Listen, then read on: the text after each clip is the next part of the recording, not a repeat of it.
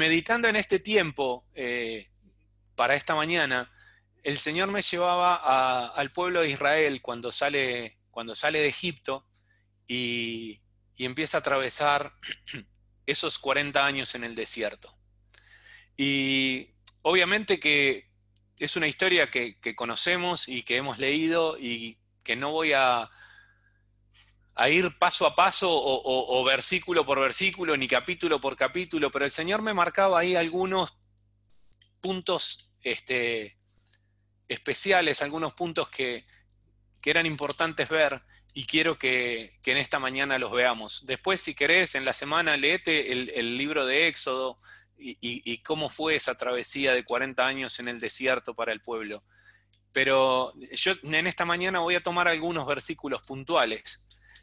Y, a ver, el pueblo está siendo perseguido por el ejército de Faraón y lo primero que, que ven ahí, eh, eh, de ahí para adelante, ¿no? De ahí para atrás ya tenían una historia importante con Dios, pero de ese momento para adelante, cuando llegan al Mar Rojo, lo primero que ven es que las aguas se abren.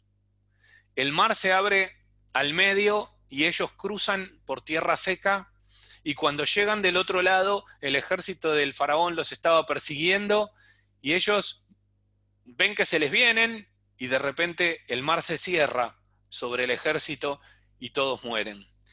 Y ahí empiezan a experimentar algo sobrenatural de Dios. Empiezan a experimentar el Dios de lo imposible.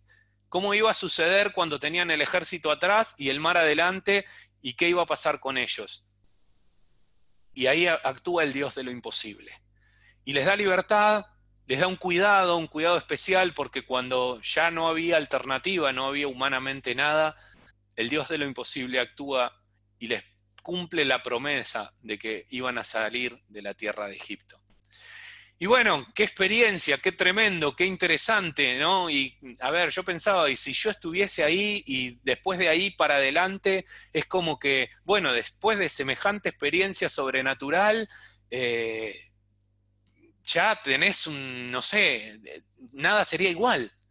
Ahora este pueblo empieza a caminar por el desierto y van a llegar primero a Mara después de caminar durante tres días y el pueblo no tenía agua. Y entonces llegan a, Mara, que es el primer lugar donde, donde encuentran agua, y resulta que el agua no era lo esperado porque el agua era amarga. ¿Y qué hicieron? Ya todo el pueblo empezó a murmurar. El pueblo se empezó a quejar, le fueron a increpar a Moisés y, ya toda la experiencia sobrenatural que habían vivido nada más que tres días antes, de que se había abierto el mar, de que se había cerrado sobre el ejército, ya había quedado en nada, ya había quedado olvidada, ya era para qué estamos acá. Y bueno, se produce un nuevo milagro. El agua amarga se convierte en agua dulce y toman agua, un agua eh, por un toque sobrenatural y vuelven a ver al Dios de lo imposible manifestándose sobre su, realidad, su necesidad. Y no solamente eso, porque si seguís leyendo, eh, ellos después de tomar agua y, demás, cuando continúan camino, llegan a, un lugar que se llama Elim, y ahí no solo que de mar habían tomado agua, sino que ahora tienen 12 fuentes de agua y 70 palmeras en el desierto.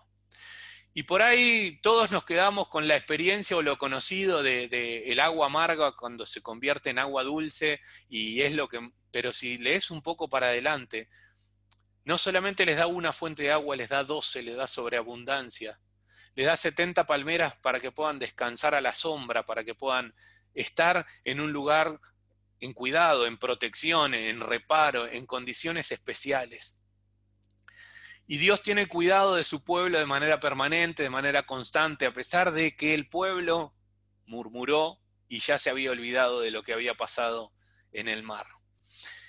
Y llegan a este, a este lugar, a Elim, y están ahí acampando un tiempo, y después cuando Moisés recibe directivas de parte de Dios, entonces retoman y salen de Elim y empiezan a avanzar, empiezan a, a caminar, ¿y qué pasa? toda la congregación murmuró nuevamente contra Moisés y Aarón. Y vos decís, pero ¿cómo puede ser? Primero vieron el mar que se abrió delante de ellos y que fueron libres.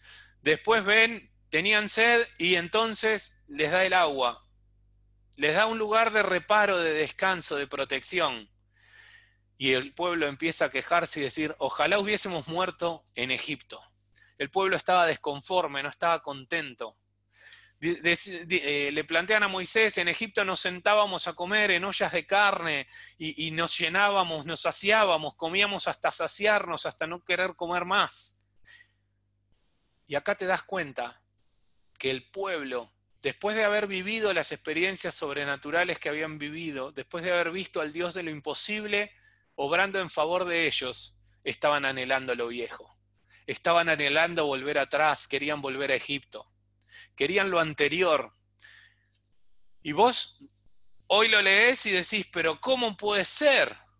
¿Cómo puede ser que quisieran lo anterior cuando eran esclavos, cuando tenían una vida como la que tenían? Pero ¿cuántas veces nosotros mismos estamos anhelando lo anterior? ¿Cuántas veces nosotros mismos estamos anhelando volver a lo que teníamos antes? ¿Por qué? Porque tenía comodidad. ¿Por qué? Porque tenía un contexto diferente al que tenemos y no nos gusta. Y Dios bendice al pueblo, este pueblo que se quejaba porque lo de antes era mejor, porque antes tenían carne, porque antes tenían comida, porque antes tenían abundancia. Y Dios les da provisión y sustento. Dios les da el maná para que coman y Dios le da las codornices cuando el pueblo reclama carne, porque querían carne. Y entonces Dios provee y Dios les da el sustento tal como estaban reclamando.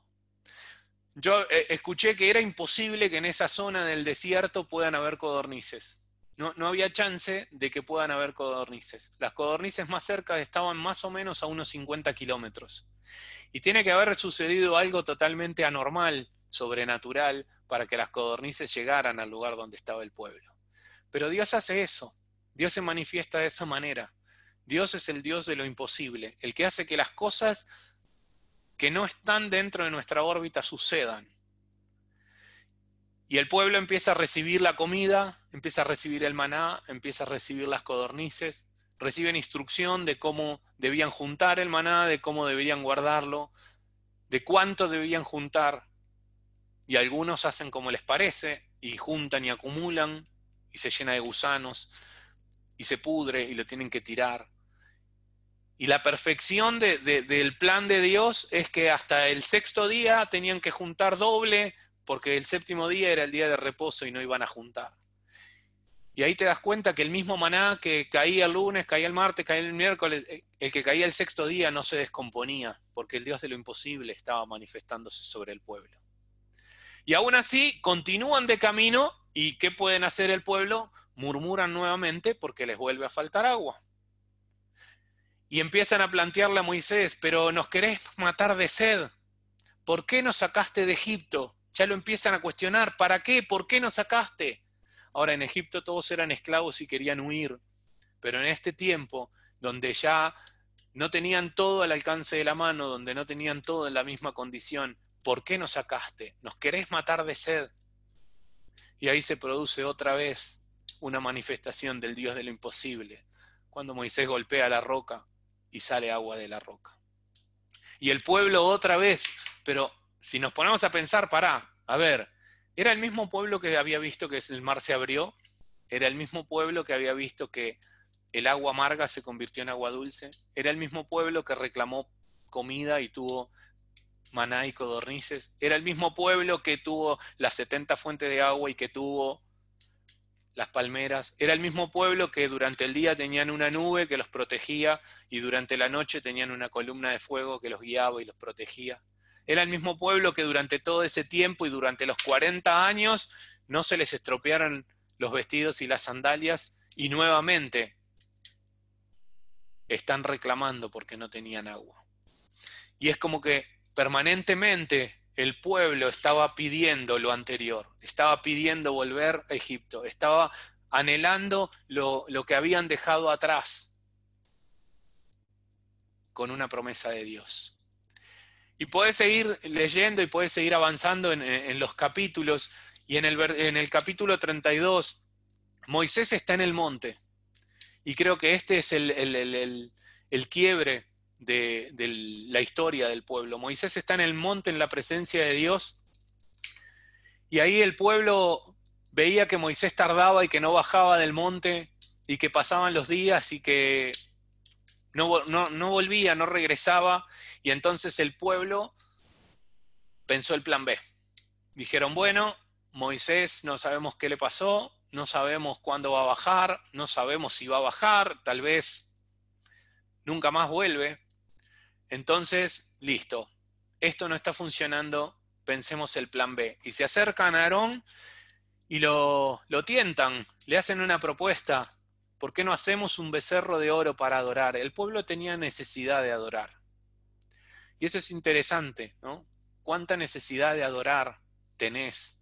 ¿Cuánta necesidad de adorar al Dios de lo imposible tenés? Ahora este pueblo tenía la necesidad de adorar y bueno, y todos ya conocemos cómo, cómo sigue la historia, ¿no? Juntaron las cosas de oro que tenían, hicieron un becerro de oro y entonces el pueblo lo adoró y el pueblo se corrompió, se transformó en un pueblo corrupto y se apartaron del camino que Dios había marcado. Y ahí, bueno, vemos un, un pueblo que dependía de Moisés, que si Moisés no estaba, que si Moisés se ausentaba, que si Moisés no estaba disponible, entonces perdía el norte, perdía el rumbo. No sabían qué hacer. Era un pueblo Moisés dependiente. Era un pueblo que, bueno, como veíamos, veníamos viendo, anhelaba lo viejo, anhelaba volver a Egipto. Permanentemente comparaba su realidad actual con la realidad que tuvo en Egipto era un pueblo que no estaba preparado para la nueva normalidad. Era un pueblo que había salido de determinado contexto, de determinadas condiciones, y que durante el proceso, durante el camino, no se adaptó a la nueva normalidad. Era un pueblo que si Moisés no estaba, no sabían qué hacer, porque no tenían un fundamento, porque no tenían bases, porque no tenían solidez Y acá el Señor me llevó y, me hizo pensar. Y te hago la pregunta que te hice hace un rato, ¿estás preparado para la nueva normalidad? Este proceso que estamos viviendo tiene que generar una adaptación como iglesia para la nueva normalidad. Tiene que generar una iglesia autónoma. A ver, y déjame terminar porque si no vas a decir, bueno, libertinaje, que cada uno haga lo que quiera. No, una iglesia autónoma que no sea templo dependiente, una iglesia que no sea pastor dependiente, que no sea actividad dependiente. Quizás en esta, eh, en la primera pregunta que te dice, si es, ¿qué, ¿qué pensabas hacer cuando esto se termine, cuando termine la cuarentena, cuando termine el encierro, quizás se te vinieron a la cabeza un montón de cosas, de actividades eclesiásticas que querés retomar. La reunión de, el culto de, el, hecho de los domingos juntarnos, estar en, persona, vernos, tocarnos, abrazarnos, que no, no está mal. Lo extraño, sí, lo extraño, yo soy el primero pero no sabemos cuándo. Pero eso no, tiene, no, puede hacer que seamos dependientes de esas cosas. Dios nos está preparando para una nueva normalidad. Y este proceso, este tránsito, debe generar una iglesia autónoma. Que seas capaz de tener tu relación íntima con Dios, de no perder el norte, de no perder el rumbo, de no eh, extraviarte como le pasó al pueblo que hizo su becerro. Es necesario que tengas la capacidad de, incrementar tu vínculo con Dios de manera individual, de manera personal, que puedas ser independiente de las actividades, ser independientes hasta de este encuentro, ser independiente del pastor, pero sin dejar de ser dependiente de Dios. Y el Señor me decía que lo que necesitamos realmente como iglesia es volver a Él. Necesitamos volver a Dios. Esta cuarentena tiene que ser lo que te motive a volver a Dios. Cuando empezábamos, el pastor Carlos te preguntaba, hacía la simbología del siervo y preguntaba, ¿por quién estás corriendo? Y yo te la vuelvo a hacer. ¿Por quién estás corriendo? ¿A dónde estás corriendo? ¿A dónde estás yendo? La iglesia está esperando volver a la misma realidad que teníamos antes de la cuarentena. Moisés tardó y el pueblo de Israel se hizo un becerro porque necesitaban adorar. Y yo te hago una pregunta y es como para tener cuidado. Si la cuarentena sigue por meses, ¿qué va a pasar? ¿Te vas a hacer un becerro? ¿Vas a perder el norte? ¿Vas a empezar con el plan B a decir, bueno, esto no funcionó, Dios se olvidó de nosotros, Dios hizo más larga la cuarentena de lo que, de lo que podía ser? Y quizás hay conectada gente de otros países donde la cuarentena no sea tal, pero hay una nueva realidad, hay una nueva normalidad. Ahora, ¿qué vas a hacer? ¿Estás preparado para esta nueva normalidad? En Mateo 7, 22 y 23 dice Jesús que en aquel día muchos me llamarán Señor, Señor. Y, le dirán, en tu nombre hicimos tales cosas, en tu nombre hicimos tales obras, en tu nombre echamos fuera de, demonios, en tu nombre eh, hicimos milagros. Y Jesús les dijo que Él va a contestar, no los conocí. Y escuchaba esto de un predicador y realmente fue algo que, me, llamó la atención y quizás los que los de Paraná han escuchado algo ya hace unos, unos sábados atrás, pero realmente es algo que me marcó, porque bueno, lo primero es cómo Dios no me conoce, ¿Cómo no me va a conocer si la propia Biblia dice que fui creado por Él, que Él es el creador, que soy... Es más, en Isaías 45 dice que Él nos creó, que nos puso nombre y sobrenombre. ¿Cómo? Entonces la Biblia se contradice. La Biblia dice una cosa en un lado y otra cosa en otro.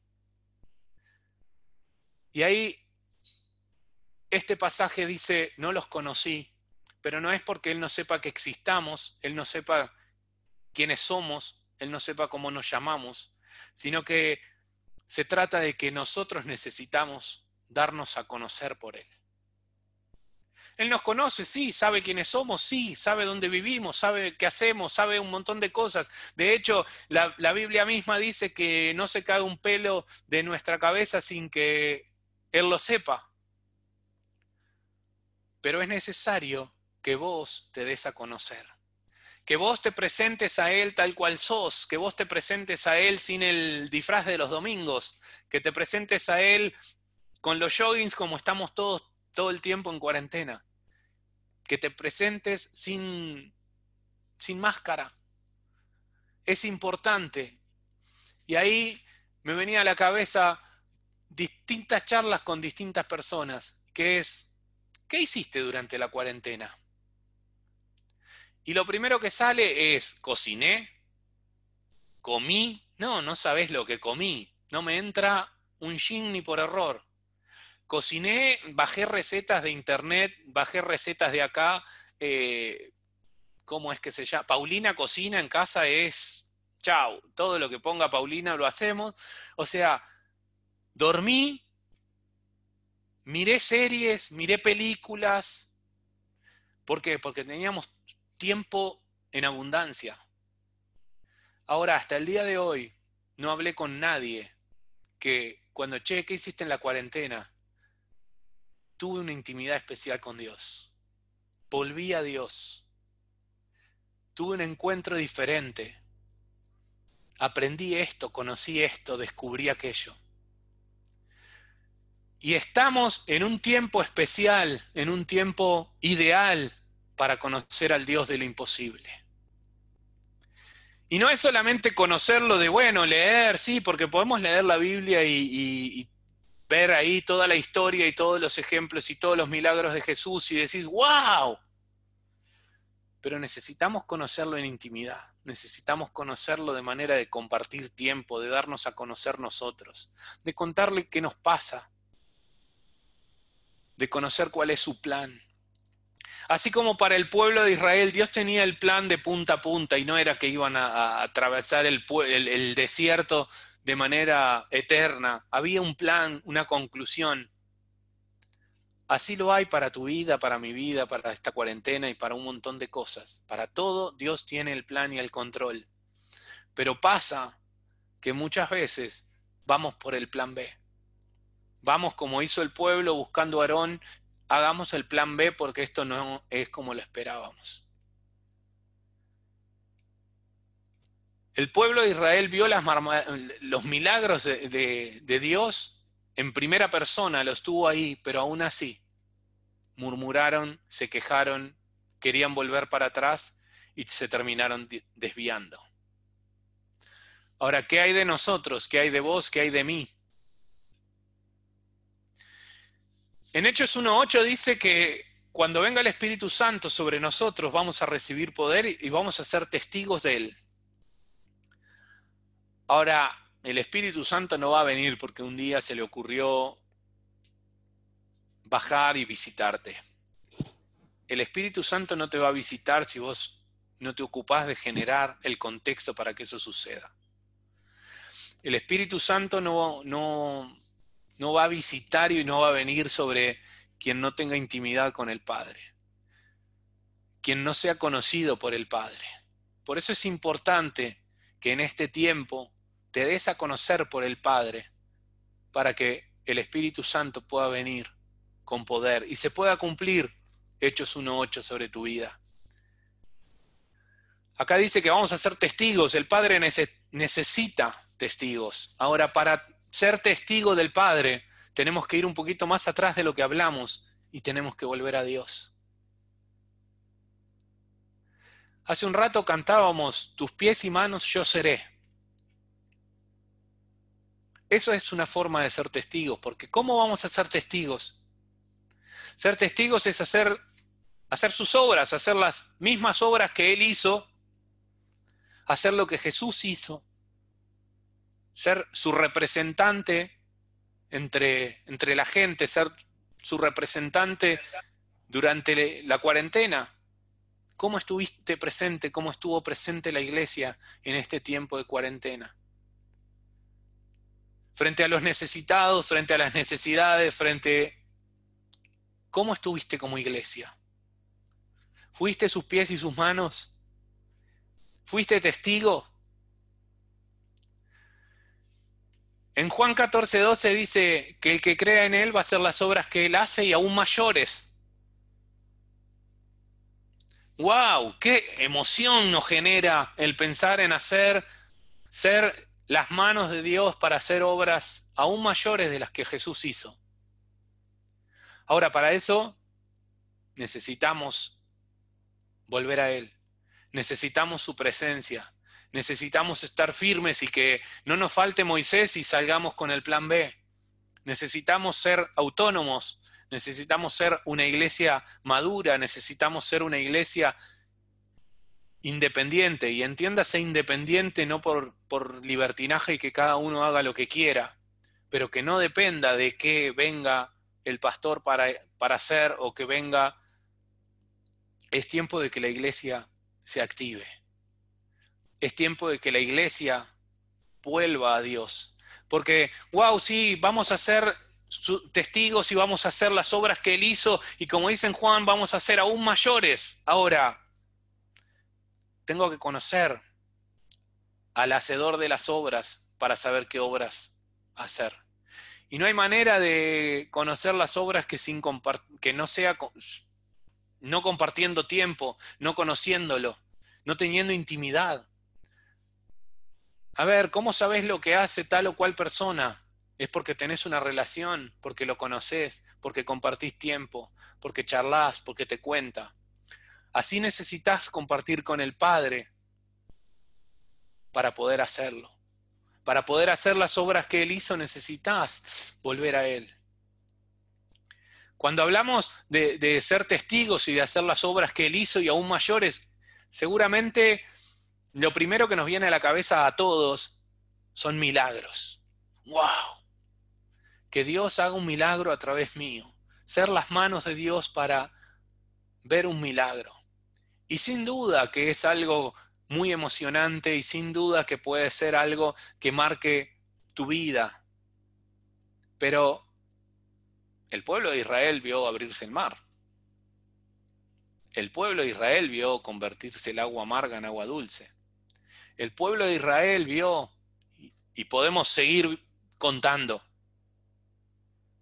Ahora, el milagro, el ver un milagro no es lo que te va a cambiar o te va a transformar. Lo que realmente te va a transformar es la intimidad con el hacedor del milagro. Lo que realmente te va a transformar y te va a preparar para la nueva normalidad es el tiempo de intimidad con Él. Lo que realmente va a cambiar tu vida es intimar con, con el Padre. Y es lo que la iglesia necesita en este tiempo. Seguramente cuando pensamos en los milagros, y yo soy el primero, hay un montón de cosas que se te vienen a la cabeza y bueno, obviamente la, necesidad de conocer al, Dios de lo imposible. Pero hay cosas que te generan inseguridad, porque bueno, eh, cuándo, cómo y dónde eh, se puede o no se puede producir un milagro y, muchas veces queremos o nos gustaría, pero tenemos inseguridad. Y eso es por falta de conocimiento del Dios de lo imposible. Eso es por no compartir con el Dios de lo imposible en intimidad. A mí durante muchos años, y voy a hablar de algo personal, eh, durante muchos años yo creí que no era una persona espiritual. Porque a mí me habían dicho que yo no era una persona espiritual. Y me habían sentenciado. Yo inconscientemente estaba convencido de esto. Ahora, Seguramente que a vos te puede haber pasado lo mismo, ya sea con lo que te hayan dicho o con lo que vos mismo te hayas dicho. Muchas veces nos sentenciamos a no creer, a no hacer, a que no servimos, no, no es para nosotros o, no va a poder ser, porque le creemos más a alguien que nos dijo algo o a lo que nosotros mismos, nuestra, nuestra mente misma nos dice a nosotros mismos y nos bloquea, que lo que el Padre nos dice. Dejamos de creer y perdemos la confianza porque le damos más credibilidad a, nuestra mente o a nuestra inseguridad o, aquellas cosas que durante nuestra historia nos fueron generando determinadas condiciones de inseguridad. Que al propio Dios que dice que ha puesto en nosotros espíritu de poder, de amor y de dominio propio. Priorizamos aquello que alguien nos dijo y dejamos que sentencie nuestra historia y que vivamos anclados a un Egipto y que no atravesemos el mar y que no nos preparemos para lo nuevo, porque nos quedamos anclados y aferrados a los que alguien o nosotros mismos nos dijimos y nos limitamos y nos detuvimos y no avanzamos. Y ponemos en la misma balanza la palabra de alguien que hasta puede ser, no sé, alguien de, confianza, de la familia, de un, amigo, un padre, un hermano, alguien que sea relevante para nosotros, pero lo ponemos en la misma balanza que aquello, que el Dios de imposible dice que derramó sobre nosotros. Y nos quedamos aferrados a esto y no avanzamos. No le creímos al Dios de lo imposible y sí le creímos a nuestra propia mente que nos dice que no podemos, que no es para nosotros, que no, somos, que no estamos a la altura, que no somos capaces. Por eso en esta mañana te repito que es necesario volver a Dios. Es necesario que la iglesia vuelva al Padre. Es necesario que la iglesia vuelva al primer amor con el Padre. Es necesario que nos preparemos para la nueva normalidad, que nos preparemos para lo nuevo que viene por delante y que no sigamos mirando a Egipto para atrás. Esta es una percepción personal, pero yo creo que la iglesia no está preparada para la nueva normalidad. La iglesia no está preparada para salir de la cuarentena porque creo que saldríamos todos corriendo a la iglesia a, reorganizar las actividades, qué día nos toca qué, y volveríamos a Egipto. Volveríamos a la misma rutina y no entendimos nada. Es tiempo de volver a Dios. Es tiempo de volver a la esencia del Padre. Mira, yo creo que, em, no sé si seguramente no todos formaban parte de la congregación en el 2001, em, pero aquellos que, que, sí estaban no me van a, eh, a dejar mentir. Y fue un año de una gran crisis en Argentina, donde la economía se desmoronó o terminó de desmoronar, por decir de una manera, y a la gente la echaban del trabajo todos los días. El que no tenía trabajo técnicamente era imposible conseguir. A la gente le bajaban el sueldo de un día para el otro.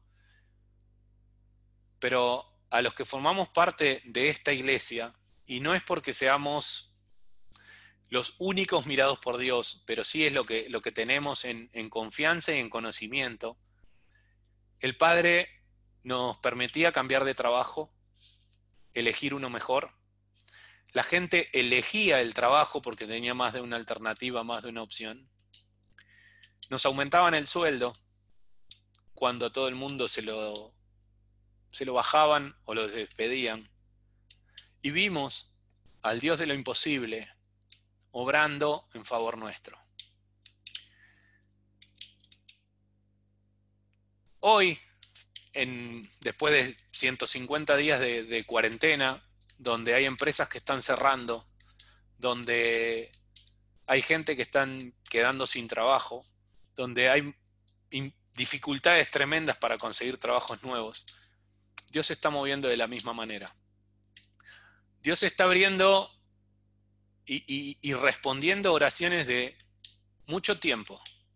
Dios está bendiciendo de manera sobrenatural a sus hijos, a los que permanecieron sin armar el plan B, sin ir a buscar a Aarón para armar el becerro y a los que permanecieron firmes con el Padre. ¿Y por qué te digo esto y por qué hago mención a esto particular? Porque humanamente porque a nivel eh, grandes empresas, a nivel político, a nivel económico, se espera que la crisis se incremente. La economía no recibió las consecuencias financieras de esta cuarentena, de, este proceso que estamos atravesando. Y a nivel macroeconómico se espera que la crisis sea tremenda. Esta semana así, en un compartir con una persona, me comentaba, la empresa Gol, una línea aérea, tiene 180 aviones parados, de los cuales 80 están en plan de pagos y tienen que pagar las cuotas a Airbus o, mm, no sé, Boeing o, la fábrica que haya sido. Es una crisis total. No solamente eso, sino que cada 10 días cada avión tiene que hacer un vuelo sí o sí de mantenimiento. Todo pérdida, combustible y etcétera. Y así lo vamos a ver en cada una de las, de las cosas. Tengo, bueno, los que, no me, los que me conocen saben, trabajo en Claro hace 17 años y la crisis que está atravesando la compañía no la atravesó jamás. mes a mes tenemos que ver de qué presupuesto vamos a disponer para poder avanzar con tales o cuales cosas. Y muchas cosas durante que estaban proyectadas para el año se cancelaron. Contratistas, empresas que trabajan para la compañía, le frenaron directamente todo. Le dijeron, no hagas nada. Están desvinculando a sus empleados porque lamentablemente no hay dinero.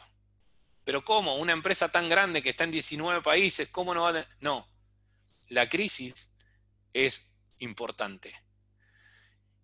Y con esto no te quiero generar ni miedo, ni inseguridad, ni desesperación, ni qué va a pasar, ni qué no va a pasar. Simplemente lo que te quiero decir es, el pueblo de Israel durante 40 años atravesó el desierto con las mismas sandalias, con el mismo vestido. El pueblo comió todos los días, comió maná, comió codornices, tomó agua, tuvo lugares para reposar, para descansar, para refrescarse.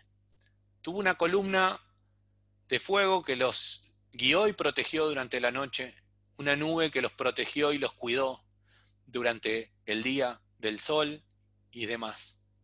El pueblo de Israel tuvo al Dios de lo imposible que fue con ellos. Y el mismo Dios de lo imposible está con vos y está conmigo. Para para hoy, para mañana, para atravesar la crisis que pueda venir o para lo que haga falta. Pero Él es el que te va a sustentar, Él es el que te va a proveer, Él es el que te va a abastecer, el que te va a cuidar y el que te va a dar todo lo que te haga falta, porque Él es el dueño del oro y de la plata. Y seguramente durante esta cuarentena ya hayas visto la provisión de Dios, el cuidado de Dios. Todos hemos comido, todos hemos estado vestidos, todos hemos tenido donde dormir, todos hemos visto la protección y el cuidado de Dios. Y yo no sé cómo está tu economía, ni cómo está tu empresa, ni cómo está tu trabajo, ni cómo está nada. Pero si vos lo dejás en las manos del Dios de lo imposible y no te apartás al plan B porque tarda el plan A, yo te puedo asegurar que si permaneces en el plan de Dios, no vas a tener ninguna cosa que te haga falta. No te va a faltar absolutamente nada, porque es el mismo Dios que estuvo con el pueblo de Israel, el que está con vos y el que está conmigo. Es tiempo de volver a Dios. Y mira, quizás has buscado iglesia y ninguna te ha cerrado. Has buscado por acá, has buscado por allá. Has estado durante tiempo buscando la iglesia ideal. Y yo te cuento, la iglesia ideal no existe. Porque la iglesia está hecha por hombres. La iglesia es una institución. Y no sé cómo ha sido tu transitar durante la cuarentena, pero volvé a Dios, volvé a Él, volvé al Padre. No busques la iglesia, búscalo a Él. Busca al Dios de lo imposible, al que provee, al que sustenta, al que te cuida, el que te conoce y date a conocer para que puedas atravesar y prepararte para la nueva normalidad. No vamos a volver a la misma iglesia que conocíamos. Tenemos que volver a la iglesia que el Padre quiere. Y yo te quiero proponer que de ahora en más transites la cuarentena de una manera distinta. Que la uses como el tiempo para darte a conocer por el Padre que la uses como el tiempo para conocer al Dios de lo imposible, que la uses para hacer las manos y los pies del Dios de lo imposible y hacer esas cosas que Él necesita que hagamos, que lo reflejes a Él en cada cosa. Y yo quiero invitarte a que en esta mañana puedas cerrar tus ojos ahí en tu casa donde estás solo o acompañado y que puedas decirle al Padre, Padre, quiero volver, quiero volver a ti. No quiere decir que estés en pecado, que estés lejos, que estés eh, en el barro, en el lodo, sucio. No, significa que tenés que volver al Padre, tenés que volver a la esencia del Padre. Tenemos que volver a, a ese primer amor. Padre, en esta mañana, yo quiero ponerme delante de ti y poner delante de ti a cada uno de los que estamos conectados en esta mañana. Y Padre, quiero que el Espíritu Santo esté visitando a cada uno y que nos estés, Señor, dando la necesidad de volver a ti. Porque que yo lo haya mencionado o que sea lo que hay en tu corazón no es lo que va a producir el cambio, sino la necesidad individual y personal de volver a ti. Es tiempo de volver a ti, Señor. Es tiempo de prepararnos para esta nueva normalidad que, va a suceder de aquí en más. Pero no tenemos que esperar a que la cuarentena termine porque el momento es ahora. El tiempo es ahora. No es que la cuarentena es un paréntesis en nuestra vida y que queda el antes, el después, pero el durante no. Cada día, Padre, cuenta para ti. Que podamos como iglesia reconocer la necesidad de volver a ti, Señor, de volver al plan A. Si nos desviamos porque la cuarentena demoró o porque tu respuesta a nuestra oración no fue en el tiempo esperado, que podamos volver, Señor, a encauzarnos en tu camino. Padre, que de ahora en adelante podamos tomar el compromiso de darnos a conocer por vos, darnos la oportunidad de que nos conozcas en intimidad, Señor, de, poder disfrutar de, tu presencia en intimidad, que puedas transformar nuestra vida y que pueda haber un antes y un después, pero no porque la economía lo determinó o el coronavirus lo determinó, sino porque nuestra determinación de volver a ti y de estar en intimidad contigo fue lo que marcó el antes y el después. Señor, que tengamos la tranquilidad, que podamos tener la convicción, la seguridad de que, así como estuviste con el pueblo de Israel y cubriste cada una de sus necesidades, tú eres el mismo ayer, hoy y siempre, por lo cual tenemos garantía la provisión, el sustento y todo lo que nos haga falta, porque tú eres el dueño del oro y de la plata. Señor, nos encomendamos en tus manos y que podamos tomar la responsabilidad individual y personal de madurar como iglesia para ser una iglesia autónoma, para ser una iglesia independiente, Señor, para como hijos tuyos poder crecer sin la necesidad de, un templo, de, de, un lugar donde congregarnos o de una persona que me lleve a tus pies, sino que podamos como individuos, como hijos, acercarnos confiadamente al trono de la gracia. Señor, te agradecemos por tu amor, por tu misericordia que se renueva cada mañana. Señor, y porque aún así como el pueblo de Israel cuando miraba para Egipto y, anhelaba lo anterior, o cuando murmuraban, tenían, Señor, respuesta de parte tuya en amor. Señor, que podamos disfrutar de esa misericordia sin abusar y sin con esto pensar en, bueno, total, la misericordia se renueva, pero que podamos, Señor, experimentar como el pueblo de Israel experimentó tu amor y tu provisión y tu cuidado y tu misericordia. Señor, que puedas encontrar en nosotros aquellos que seamos testigos tuyos haciendo tus obras, que puedas encontrar en nosotros una iglesia, Señor, aferrada a ti y dispuesta a hacer aquello que tú necesitas para ser testigos. Señor, muchas gracias y te adoramos. En el nombre de Jesús. Amén.